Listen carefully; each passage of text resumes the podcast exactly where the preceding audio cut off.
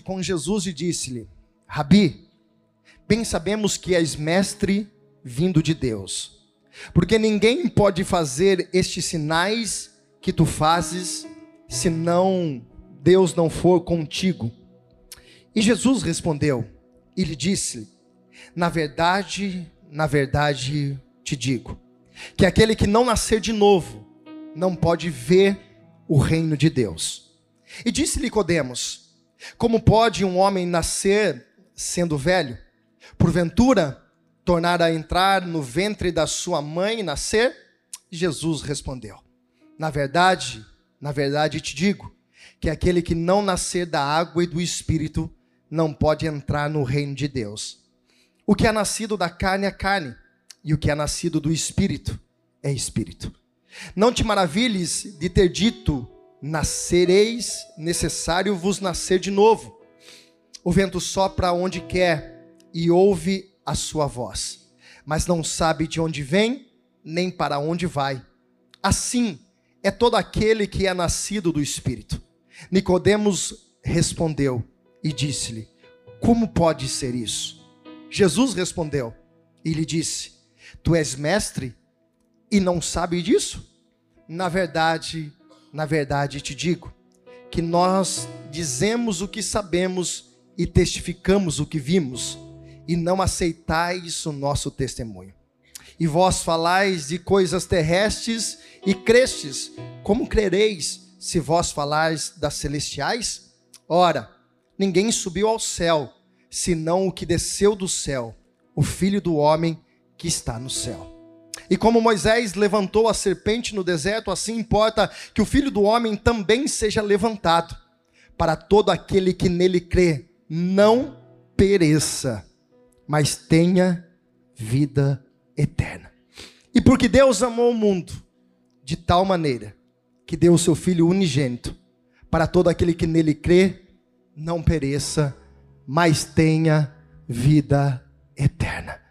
Eu vou pedir para você fechar os seus olhos, se você puder, colocar a mão no teu coração e rapidamente, eu tenho alguns minutos para ministrar essa palavra, mas eu quero que você feche os seus olhos e diga: Espírito Santo, fala comigo hoje. Nós estamos numa, num dia de festa, num dia de alegria, num dia em que nós estamos felizes e queremos sair daqui alimentados pelo poder da tua palavra. Essa oração, Deus, que eu faço diante da tua presença, diante do teu Espírito, e eu peço a Deus que essa palavra seja revelada aos nossos corações através do teu Espírito, em nome de Jesus. Pai, que não pelo muito falar, mas, ó Deus, pelo agir do teu Espírito, possamos sair daqui saciados, alimentados, fortalecidos pela tua presença e pela tua graça. Essa é a minha oração no teu nome. E desde já, Deus, eu te agradeço. Amém e amém. Graças a Deus. Queridos, eu tenho a certeza, a convicção de que eu vou falar para você nesse exato momento. A nossa vida, pastor Alda, não se resume exatamente a esses dias que nós estamos vivendo nessa terra. Medíocre seria o homem o acreditar que um Deus tão grande criaria somente um tempo determinado para que algumas pessoas ela pudessem estar participando. Eu gostaria que você prestasse muita atenção. Nossa, nesse, nesse final de semana nós tivemos uma notícia até para mim, de uma pessoa muito especial, a qual nós perdemos, meu querido amigo pastor Aquiles, que deixou muito ensinamento. E nós sabemos o quanto é difícil a peca, a separação em questão da carne, o sentimento da carne. Porque não vejo mais, não tenho mais contato, não tenho mais os conselhos, não tenho mais amizade. Então há um rompimento entre a carne. Mas o que nos alegra é entender que quando tudo isso aqui acabar, na verdade, inicia-se, na verdade, a promessa que Deus fez para as nossas vidas. Nós nascemos para ser eterno. O Espírito volta para o Pai, nós seremos um dia de uma forma, numa eternidade, e a eternidade não se tem tempo, não se tem hora, não se tem dia, mas nós viveremos essa eternidade diante da presença e da promessa que o Senhor fez para cada um de nós. Então eu não posso resumir a minha vida nessa terra. Eu não posso resumir um projeto de Deus, um trabalhar de Deus, uma grandeza de Deus somente nesses dias. A qual o salmista, no Salmo 90, ele vai dizer que nós somos como uma flor que nasce pela manhã, a qual ela cresce, mas com o sol da tarde ela murcha e morre. Ele vai dizer que do pó nós viemos e do pó nós voltaremos. Ela, é, ela essa vida aqui, ela tem um tempo. E é isso que nós precisamos entender. Só que o que vai acontecer daqui para frente é o que nós precisamos estar atento nas nossas decisões e nas nossas escolhas aqui nessa terra. O que eu gosto desse texto é que Jesus ele não está falando, talvez ou não falou, talvez com aquela mulher samaritana que era uma mulher que já estava no seu sexto casamento, mas ela era uma mulher que confronta Jesus no poço, no João capítulo 4, um capítulo depois, e Jesus não vai falar de vida eterna com ela. Jesus não fala também com Zaqueu. É um cara que era um cobrador de impostos, que é, literalmente roubava pessoas, era um cara muito bem sucedido, mas Jesus não fala de vida eterna com Zaqueu. Jesus vai falar de vida eterna com Nicodemos, e Nicodemos você acabou de ler, era um religioso, era alguém que frequentava cultos diariamente, era alguém que levava as leis que foram colocadas diante dele, ele levava ao pé da letra, ele era um dos grandes líderes religiosos, era alguém que conhecia da lei, era alguém que dizimava, era alguém que ofertava, era alguém que jejuava pelo menos duas vezes por semana. Jesus não estava falando com qualquer um, Jesus não estava falando, mencionando esse contexto de nascer de novo para alguém que viveu todo o tempo longe de uma sinagoga, longe da presença da onde eles achavam, e assim era o conceito daquela época de estar no melhor lugar, ouvindo a, a Torá, ouvindo as mensagens. Nicodemos era alguém que estava lá dentro. Nicodemos é o reflexo nosso de pessoas que estão aqui, que ainda precisam entender, e preste muita atenção nisso entender o que é estar aqui e o que é, na verdade, a diferença entre estar aqui, nascer de novo e desejar que Deus faça literalmente a obra completa pela sua vida. Por que nós precisamos nascer de novo? Porque nós precisamos dessa palavra para a nossa vida, porque nós precisamos de ter esse conhecimento, porque nós precisamos tomar essa decisão. E o nascer de novo é nós literalmente mudarmos a nossa vida o arrependimento, a transformação, a mudança de posicionamento, as coisas que para trás já ficaram, isso já não importa mais, as coisas que aconteceram comigo, as coisas que eu fiz, as coisas que deram errado, eu decido um dia na minha vida me arrepender e dizer: a partir de agora, isso não me importa mais. A partir de agora eu tomo uma decisão de uma mudança de rota. O arrependimento é uma transição. Eu estou indo por um caminho e eu entendo que esse caminho não é o certo. E eu faço um contorno e eu volto para o caminho certo. Eu estou andando agora na verdade. Não ando mais pela mentira, não ando mais pela religiosidade, não ando mais pelo que os outros falam. Eu ando por aquilo que a palavra de Deus diz. E se a palavra de Deus diz que é, é. Se a palavra de Deus diz que não é, não é. A minha vida é essa. Quando eu entrego a minha vida para Jesus e quando eu decido escolher viver uma nova história na minha vida, não é uma prática religiosa. Eu não estou mudando de religião. Não, porque antes eu era de uma tal religião, pastor, e agora eu estou falando para todo mundo que eu sou crente. Eu sou evangélico. Irmãos, não é só isso. E nós vimos aqui dentro dessa palavra que esse homem era um conhecedor da lei. Esse homem era um líder respeitado. Esse homem era um líder a qual as pessoas reconhecia, ao tanto que Jesus disse para ele: "Você vem me perguntar dessas coisas sendo mestre", quer dizer, Jesus não estava falando com qualquer um. Jesus estava falando com alguém gabaritado dentro do conceito de religiosidade. Era alguém que sabia o que estava falando. Só que esse rótulo que ele levava é muito superficial, mas é o que infelizmente muitas pessoas decidem levar. Eu vou para a igreja, eu oferto, eu dizimo, eu até tomo santa ceia, pastor. Mas aqui dentro não transformou ainda. Eu não tive um arrependimento. Eu não tive uma posição. Eu tenho um social. E muitas pessoas acabam achando, porque a vida dela está dando certo, porque foi se pregado e é pregado, infelizmente, uma teologia chamada teologia da prosperidade, que diz assim: se a sua vida está bem, se você está prosperando, se você está arrebentando, porque essa é fala, está arrebentando, está tudo bem, se já está garantido, irmãos, bem sucedido não tem nada a ver com salvação, com vida eterna. Ser bem sucedido é fruto do teu trabalho, é bênção de Deus, e quando a gente não está também no nível, é um processo de Deus trabalhar a nossa vida, mas tem gente muito simples, que talvez não tenha nem o que comer amanhã, mas ela entregou a sua vida para Jesus, ela se arrependeu dos seus pecados, e se Jesus voltar amanhã, ela sobe.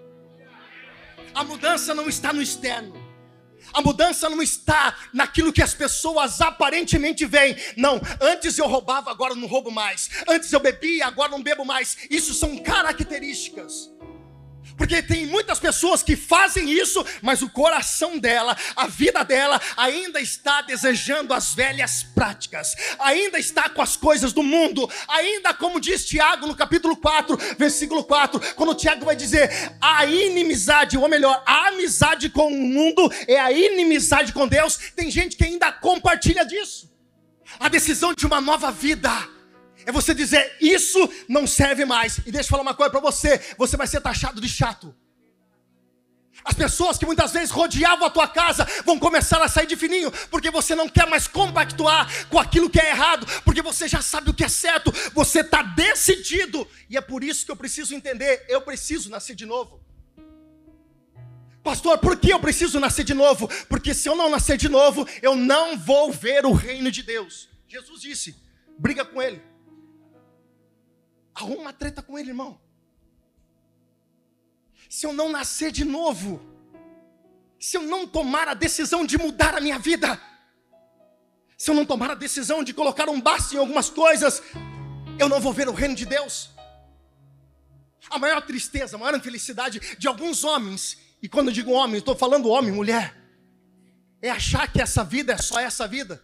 E que o inferno é só uma história contada para alguns pastores, por alguns pastores, para botar medo em pessoas e falar assim: não, você precisa ser crente, porque se você está na igreja, eu vou jogar real com vocês de verdade, não tem problema nenhum. Você tem que ir para a igreja, porque na igreja o pastor vai falar para você dar dízimo e não sei o que lá. Na... Quebra isso, irmãos, eu não tenho problema com isso aí, não. Deus sabe, Deus conhece meu coração, eu não tenho nada disso. Inferno é realidade. Do mesmo jeito que ir para o céu, salvação é verdade, o inferno também é uma realidade. E a gente vai flertando com uma vida, mais ou menos, com uma vida em cima do muro, e a gente está correndo o risco de não ver, de não viver, de não desfrutar da promessa que Jesus disse: reino de Deus. Como eu disse, esse homem ele era um homem muito bem sucedido, esse homem era um líder, e ter um rótulo dentro da igreja, ter um cargo dentro da igreja, é, ter uma função dentro da igreja, é, ser respeitado pelos homens dentro da igreja, não tem um carimbo em você dizendo, por causa disso, você está salvo. Não, não tem. Não tem um carimbo em você quando você diz: Olha, agora eu vou começar a tocar, agora eu vou ser diácono, agora eu vou cuidar das crianças. Não, a partir de agora, então, quando você faz isso, tem muitas pessoas que servem a Deus, mas não se entregaram ao Deus a qual eles desejam e precisam servir ainda mais. Preste atenção. Tem muita gente que já entregou é, a, a, sua vida em relação a, a Jesus, mas ainda ela, ela, de vez em quando ela pega de volta e ela compartilha, compartilha com coisas que desagradam e elas acabam flertando situações. E, e o que Jesus quer de nós hoje é um posicionamento, é uma decisão. E eu não estou dizendo isso para quem está se convertendo, para quem está se batizando hoje, porque tem muita gente que toma banho aqui. Ela toma banho ela vem aqui, ela desce as águas, mas ela não converteu o coração. Por algum tempo ela muda a sua veste, antes falava uns palavrãozão, né? Na rua, cruzava um carro e filho de Jezabel, seu Belial. Agora não. A paz do Senhor. A paz de Deus. Mais do que o nosso externo mais do que eu demonstro através muitas vezes de algumas atitudes e é importante, porque as mudanças de atitude estão nos ensinando que nós estamos no caminho certo, mas é muito mais que isso. É muito mais que isso. Porque eu conheço o teu externo e posso até conhecer, se eu sentar e falar com você 10, 15 minutos, você pode compartilhar de um resumo a sua vida e eu posso dizer: "Puxa vida, que homem de Deus, que mulher de Deus". Mas o seu comportamento na intimidade com Deus é o que revela no secreto quem realmente você é.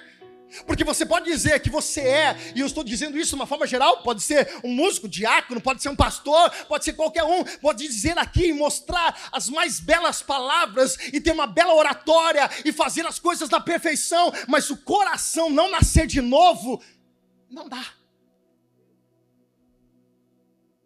É importante conhecer a Bíblia, mas se você conhecer a Bíblia e não praticar, esse homem, ele era um líder. E olha, eu, eu faço questão de ler para você. Então, vou ler primeiro o versículo 10. E ele diz assim: ó, Jesus respondeu: Tu és mestre de Israel e não sabe disso? Olha que ele diz no versículo de número 1, e chamando Nicodemos, é, chamado Nicodemos, príncipe dos judeus. O cara conhecia a lei de trás para frente, de frente para trás. Tem gente que fala assim, pastor, eu já li a Bíblia dez vezes. Mas, irmãos, muito bom. Mas se você não praticar um versículo, não adianta nada. O que nós precisamos hoje é mudar a nossa rota. O que nós precisamos hoje não é só conhecer Jesus pelos milagres que ele faz tem muitas pessoas que conheceram Jesus porque Jesus curou um câncer, Jesus libertou uma pessoa das drogas, Jesus fez alguma coisa que você viu, que você presenciou, seus olhos viram e você foi emotivo a isso e aí você se curvou diante de uma religião, mas o seu coração ainda está em Hoje nós precisamos decidir, hoje não, já faz tempo, irmãos, mas eu falo isso, eu estava ali sentado orando. O Espírito Santo estava falando muito forte no meu coração, de verdade. Que bom, que bom que tudo isso está acontecendo. E meu coração, irmãos, eu, eu estava mais assim de verdade. eu estou muito feliz, mas vocês não têm ideia. Isso não é simplesmente um ato de, de religiosidade, como eu disse, não é uma prática a fazerem parte de uma igreja, a fazerem parte da família Morumbi, a fazer parte agora da igreja do Evangelho Quadrangular. Não, a decisão de mudança de vida, de transição, de rejeição, de você rejeitar algumas coisas, é você dizer: eu estou dizendo não para esse mundo, mas eu estou dizendo sim para a vida eterna, para o reino de Deus. Eu estou dizendo isso agora e isso aqui é toda a igreja, não precisa, porque muitas vezes nós já descemos pelas águas, mas nos tornamos os religiosos novamente, estamos só vivendo a prática, não estamos vivendo mais o amor. Estar aqui por uma obrigação, estar aqui por uma cumprir de um dever, não é dizer que nós estamos salvos. Estar salvo é ter o prazer de fazer a obra de Deus, independente do que aconteça, independente do que eu vou receber. Eu estou aqui porque eu sou apaixonado por Jesus. Eu não faço para Jesus fazer para mim, Jesus já fez, e é por isso que eu estou aqui para fazer para Ele.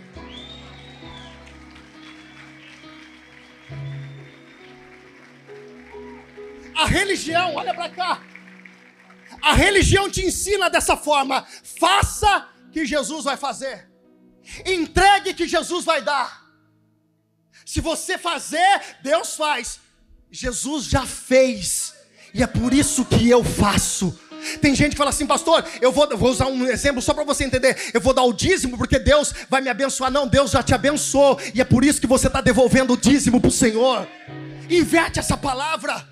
Desconstrói essa religiosidade que foi cravada na tua mente há muito tempo, dizendo condições. O que eu faço no tempo da graça não é obrigação, é amor por aquilo que ele já fez na minha vida. Eu não faço para ele fazer, ele já fez e por isso eu faço por ele.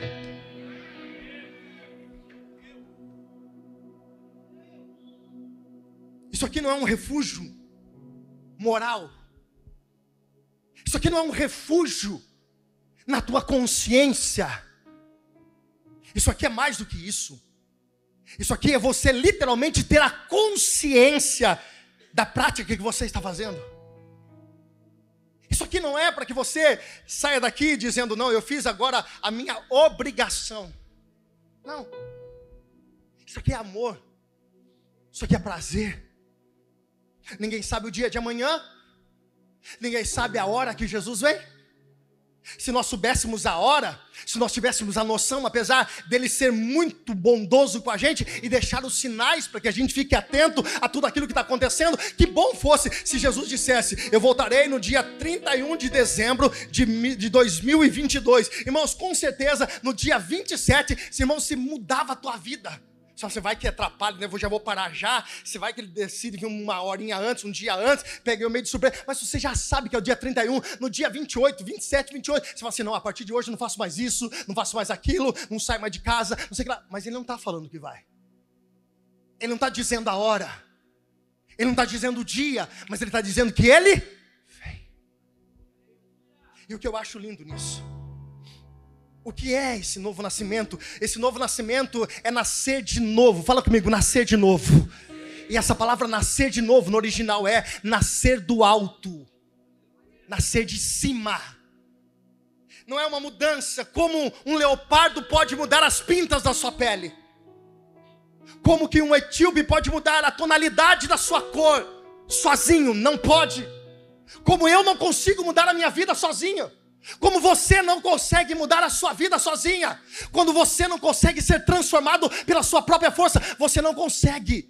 O que nós precisamos é tomar uma decisão, entregar a chave do nosso coração a Jesus, dizer: a partir de hoje não sou mais eu quem vivo, mas é Cristo que vive em mim. A partir de hoje eu sou crucificado com Cristo e as decisões que eu tenho não são as minhas decisões, é a dele.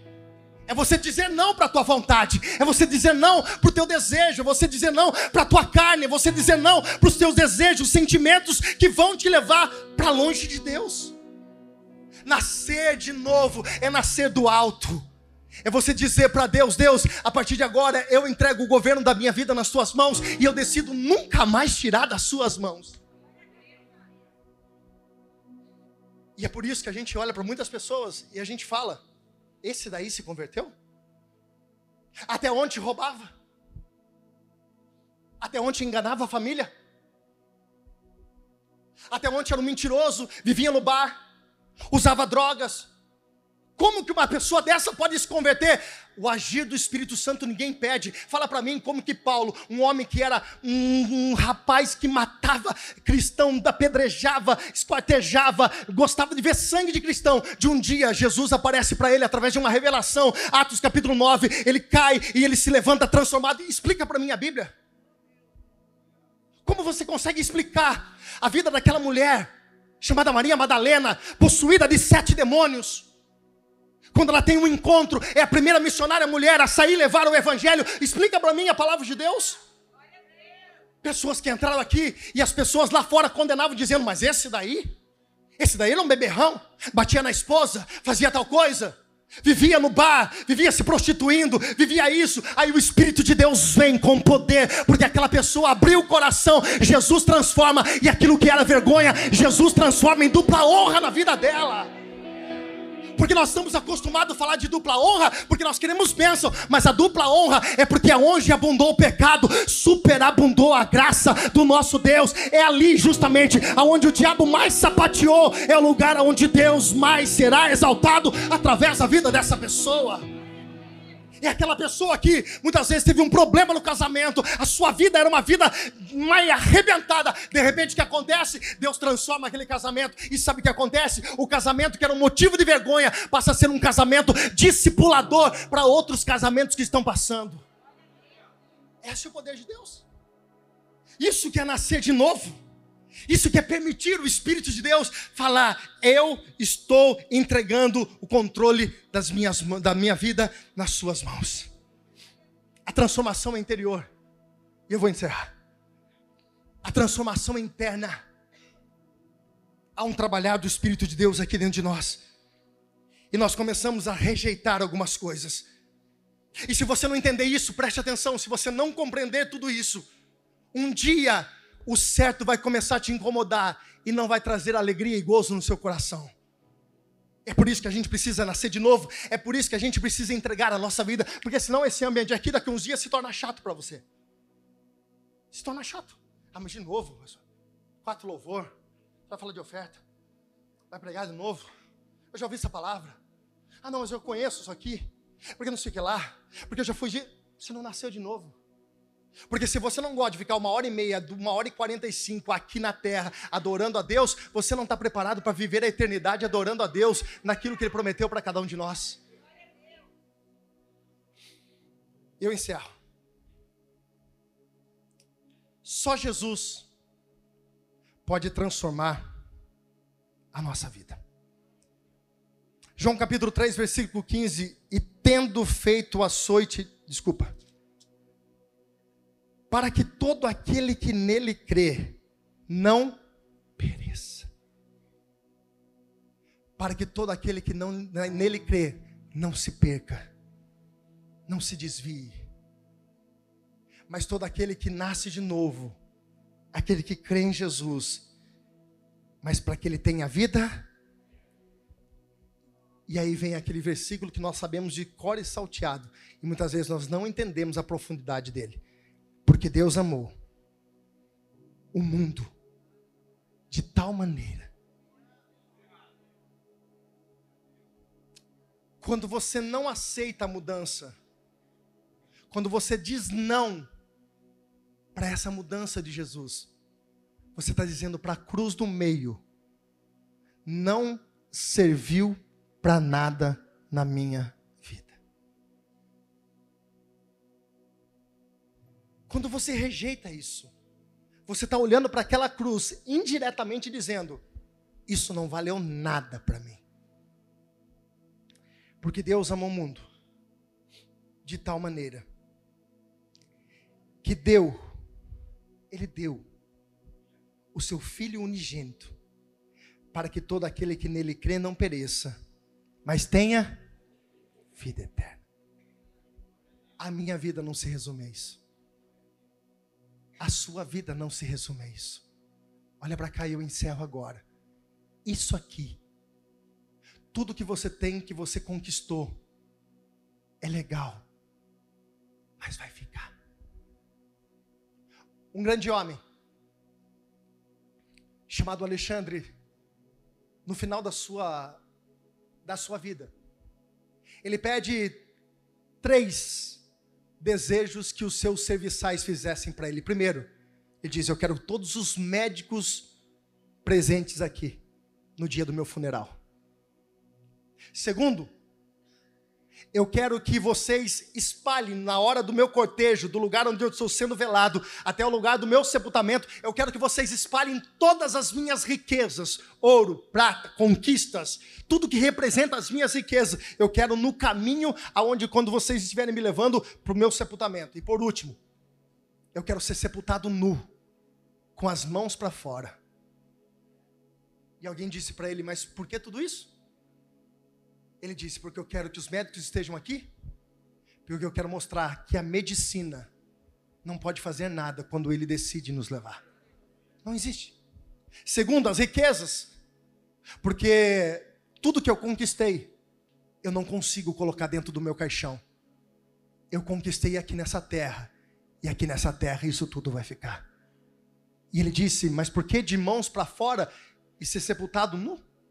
Porque dessa forma eu vim e dessa forma eu vou voltar. O que você conquistou aqui é válido.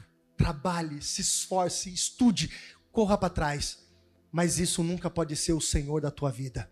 Porque um dia isso tudo aqui vai se acabar. Feche os seus olhos que eu quero orar para você. Pai, em nome de Jesus. É manhã de festa. É manhã de alegria. E nós estamos, ó Deus com o nosso coração cheio de graça por tudo que vai acontecer ou já está acontecendo nesse lugar. Eu sinto uma graça do Senhor muito grande, Deus, nesse lugar. Daqui a pouco, dezenas de pessoas vão descer as águas do batismo. Eles estão decidindo viver uma nova vida. Mas nós que estamos aqui, que já tomamos essa decisão, ou talvez ainda não tomamos, nós precisamos estar atentos a tudo aquilo que o Senhor ainda tem para fazer na nossa vida, estarmos atentos, que nós precisamos viver definitivamente uma nova vida. Rejeitar, renunciar coisas que fazem do nosso coração inflar, inchar nessa terra, entender que tudo isso aqui é passageiro. Paulo, o grande apóstolo Paulo diz: atentei-vos às coisas que são do alto. Ensina-nos a olharmos mais para ti em o nome de Jesus. Diga com a mão no teu coração, diga Senhor Jesus, nessa manhã eu decido entregar todo o controle da minha vida nas tuas mãos. Porque eu sei, diga porque eu sei que esse tempo aqui na terra ele é passageiro, mas eu sei que o tempo da eternidade já está chegando sobre as nossas vidas. Você pode dar uma salva de palma, você pode aplaudir Jesus, você pode glorificar aquele que é digno de toda honra. Uou!